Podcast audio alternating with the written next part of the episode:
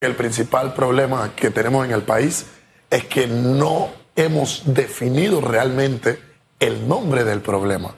Y mientras no le demos un nombre, no le pongamos una cruz al verdadero dilema, al verdadero problema, a la verdadera causa, a la verdadera razón que nos tiene en la posición en la que nos tiene, nunca vamos a poder llegar a concretar soluciones reales. Nunca vamos a poder llegar a implementar políticas públicas que definan el rumbo de nuestra nación. Nunca vamos a poder tener realmente una reunión seria entre personas de una libre postulación barra independiente, barra estoy en un partido pero corro por la libre postulación, barra todo lo contrario, eh, teniendo un debate real, sólido y claro en miras a qué es lo que tenemos que resolver para asegurarnos mejores días.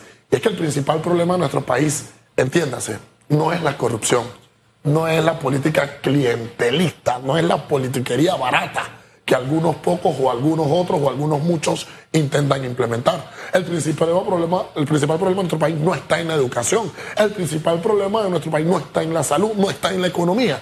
El principal problema, como siempre lo posicionemos y tenemos que reflexionar y vamos a hacer una introspección clara de por qué este es el principal problema. Es la pésima repartición de poderes, la pésima distribución de poderes que hay en Panamá es lo que no nos permite avanzar. ¿Y qué hay de consecuencia de una pésima repartición de poderes? Corrupción.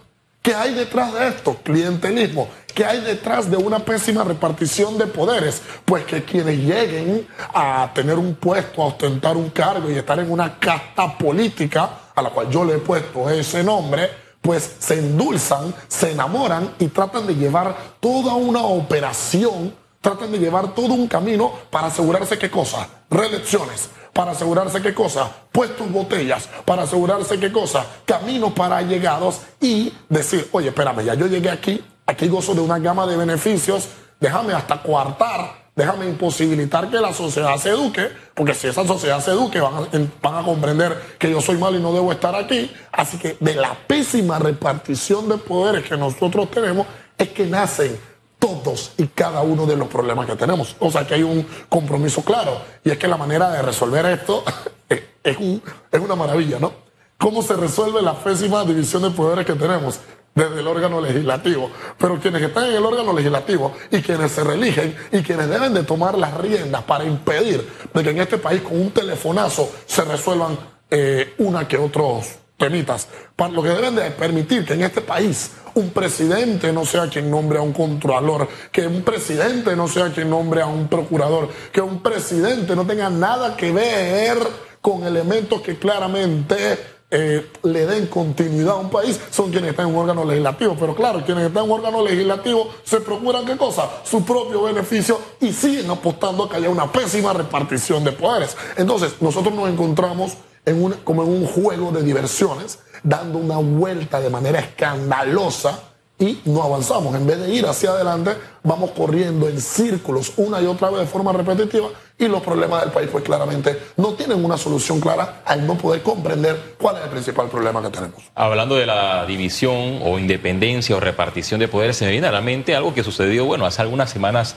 atrás en, en una audiencia de alto perfil, específicamente del caso New Business, donde el ex eh, legislador y ex secretario de la Asamblea, Frank Weaver, mencionó que la separación de poderes, eso, no existe aquí en Panamá. Totalmente. las palabras de Frank Weaver están apegadas a la realidad. Interesante el momento y el contexto en el que lo dice, ¿no? Porque no se dijo con anterioridad o cuando se estaba eh, ostentando algún puesto? Pero bueno, esto es real. En Panamá no existe una división de poderes. Eh, palabras más, palabras menos. Uno de los elementos a los cuales yo he sido crítico es que aquí urge con carácter pero de emergencia la creación de un tribunal constitucional. ¿Qué te da un tribunal constitucional? Esto de que yo, Ian Ramos, investigo a Félix, pero Félix también me investiga a mí. Así que, oye Félix, vamos a dejar esto aquí. Yo no voy detrás de ti con el sartén por el mango y tú tampoco me creas a mí. Cuando aquí nosotros permitamos que un presidente pueda ser investigado por una asamblea, que una asamblea pueda ser investigado por una Corte Suprema de Justicia y que los magistrados de una Corte Suprema de Justicia puedan ser eh, investigados por unos magistrados de una Corte Constitucional, pues rompemos sin duda alguna una pésima estructura que no nos permite avanzar y esto dejaría que cada quien esté empecinado en hacer su trabajo, porque si uno no hace su trabajo, pues va a tener a un juez real, va a tener a una persona real detrás de ellos, pues poniéndole el cascabel al gato. Y otro tema que sin duda alguna a mí me preocupa claramente, y es hasta cuándo nosotros vamos a permitir que aquellos que son quienes nos han mantenido en el estado en el que estamos, aprovechándose de la pésima división de poderes para implementar políticas clientelistas, para implementar políticas corruptas, sigan estando en escaños del país, sigan ganando elecciones primarias, sigamos dándole respaldo, estén a punto también, ¿por qué no?, de llegar a elecciones generales en el próximo año. Entonces, tenemos un país, por ejemplo, mira la situación de Panamá, algo histórico. Quienes se pelean o quienes marcan en una que otras encuestas para ganar la presidencia del próximo año son dos expresidentes. Pero la lógica a me indica que nosotros estamos mal hoy por alguna mala operación que hemos tenido con anterioridad. Pero quienes ya nos gobernaron son quienes repuntan. Entonces, la operación y la falta de educación que sin duda alguna nosotros seguimos teniendo está siendo consona y clara para darnos como consecuencia más y más problemas y dilemas existenciales que tenemos en el país. De repente dirán algunos, más vale viejo conocido que nuevo por quién sabe. Totalmente, ¿Eh? Pu puede ser, ¿no? Eh, en, en, política no solo cuenta, y eso es importante, el contenido, cuentan las pasiones, como usted dice, como usted lo dice. Y hay quienes saben administrar las pasiones de las masas. Sí. Y aprovechándose de e, esas pasiones, buscan sus objetivos, que muchas veces no tienen nada que ver con lo que la gente quiere. Totalmente. Pero eh, ahí está el caldo de cultivo, ¿no? No, en efecto, mi querido Hugo Enrique. Yo el primero en aceptar y en reconocer que los seres humanos somos una máquina andante de pasiones, ¿no? Vivimos eh, entregados a las pasiones y es en política donde sin duda alguna uno debe tomar, tratar de canalizar esas pasiones que tiene la sociedad, que, tiene todo un pueblo y tratar de orientarlo de una mejor manera. A ver, nosotros somos, gracias a Dios, un país que cuenta con muchos recursos. Nosotros somos, gracias a Dios, un país que cuenta con una posición geográfica que nosotros nos levantamos cada día y no comprendemos el impacto que nosotros tenemos al estar en, el, en la mitad del continente, con esa S perfecta acostada, con ese canal, con esa zona libre, con esa oportunidad de turismo, con esa oportunidad de poder ser un país líder en la región. Pero justamente carecemos de líderes que quieran liderar este país que podría estar sin duda alguna los cimientos. Tanto se habla, no, del Producto Interno Bruto de Panamá, el marco competitivo que tiene Panamá, no, que el hub que puede representar Panamá. Pero ¿de qué vale si, por ejemplo, como ustedes muy bien lo han indicado, tenemos zanja llena de basura? ¿De qué vale si usted toma un carro por la transísmica y en todas las esquinas hay basuras tiradas? ¿De qué vale si hay huecos en todas partes? ¿De qué vale si la educación no está de la mejor manera? ¿De qué vale si en efecto todo el dinero y todo el sistema económico no responde de la mejor manera a los intereses que tiene la nación. ¿De qué vale si las políticas públicas que se implementan no responden a las necesidades que nosotros estamos teniendo? ¿De qué vale si al momento de nosotros real y claramente requerir, por ejemplo, cuando llegó la pandemia, que una asamblea respondiera a través de políticas, políticas públicas y a través de leyes con una que otra operación que nos beneficiara, nada se hizo y aquí tuvimos una asamblea ausente. ¿De qué vale si al momento de tener que reformar un código de carácter electoral, pues aquí dijimos, oye, ¿sabe qué?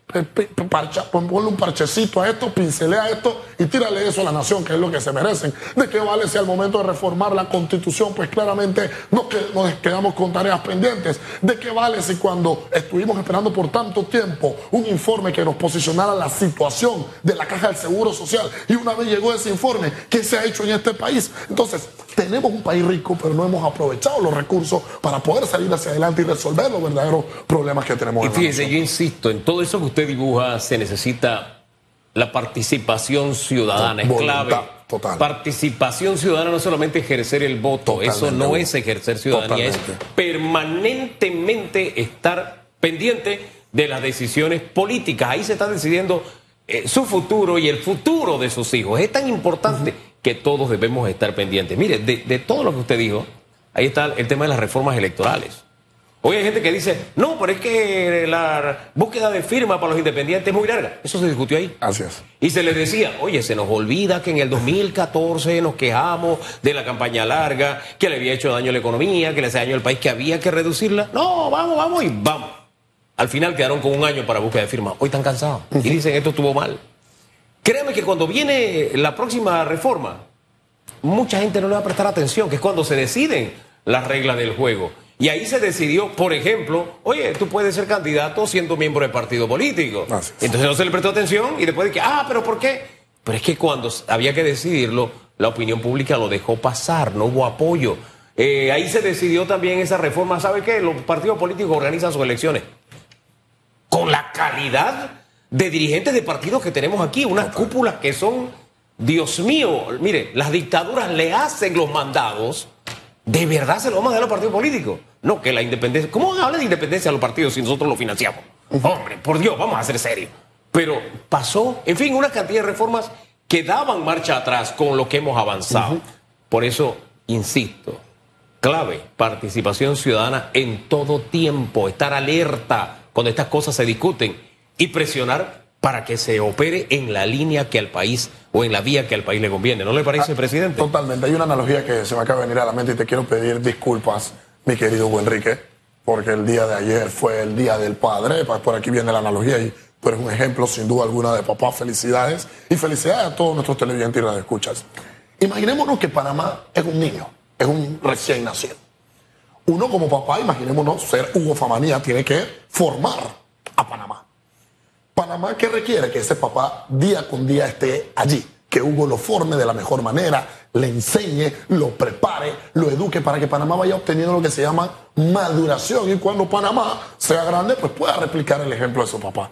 ¿Cuál es el problema que nosotros tenemos? Que Panamá no madura. Y Panamá llega a cinco años y luego viene otro papá y vuelve a renacer Panamá. Y seguimos cinco años nuevamente que tiene Panamá y vuelve a renacer. Y Panamá no está madurando Panamá no está aspirando a ser mayor de edad. Panamá no sabe que le espera en un futuro porque cada cinco años muere y vuelve a renacer, vuelve a revivir otro Panamá con otro papá, con otra disposición. Entonces tenemos que ver que la crianza que necesitamos para este país y que pueda madurar, pueda llegar a tener 18 años, pueda volar, pueda tener intenciones a futuro, comienza con la buena elección de personas claras hoy, de líderes con voluntad, con apasionamientos positivos que respondan al alineamiento de la necesidad que tiene nuestra nación. Seguimos escogiendo los mismos de siempre que para estas épocas prometen reformas constitucionales, pero cuando lleguen al poder no hacen nada. Se olvidan de todo. Así Oiga, presidente, gracias. De pasión vimos los seres humanos, gracias.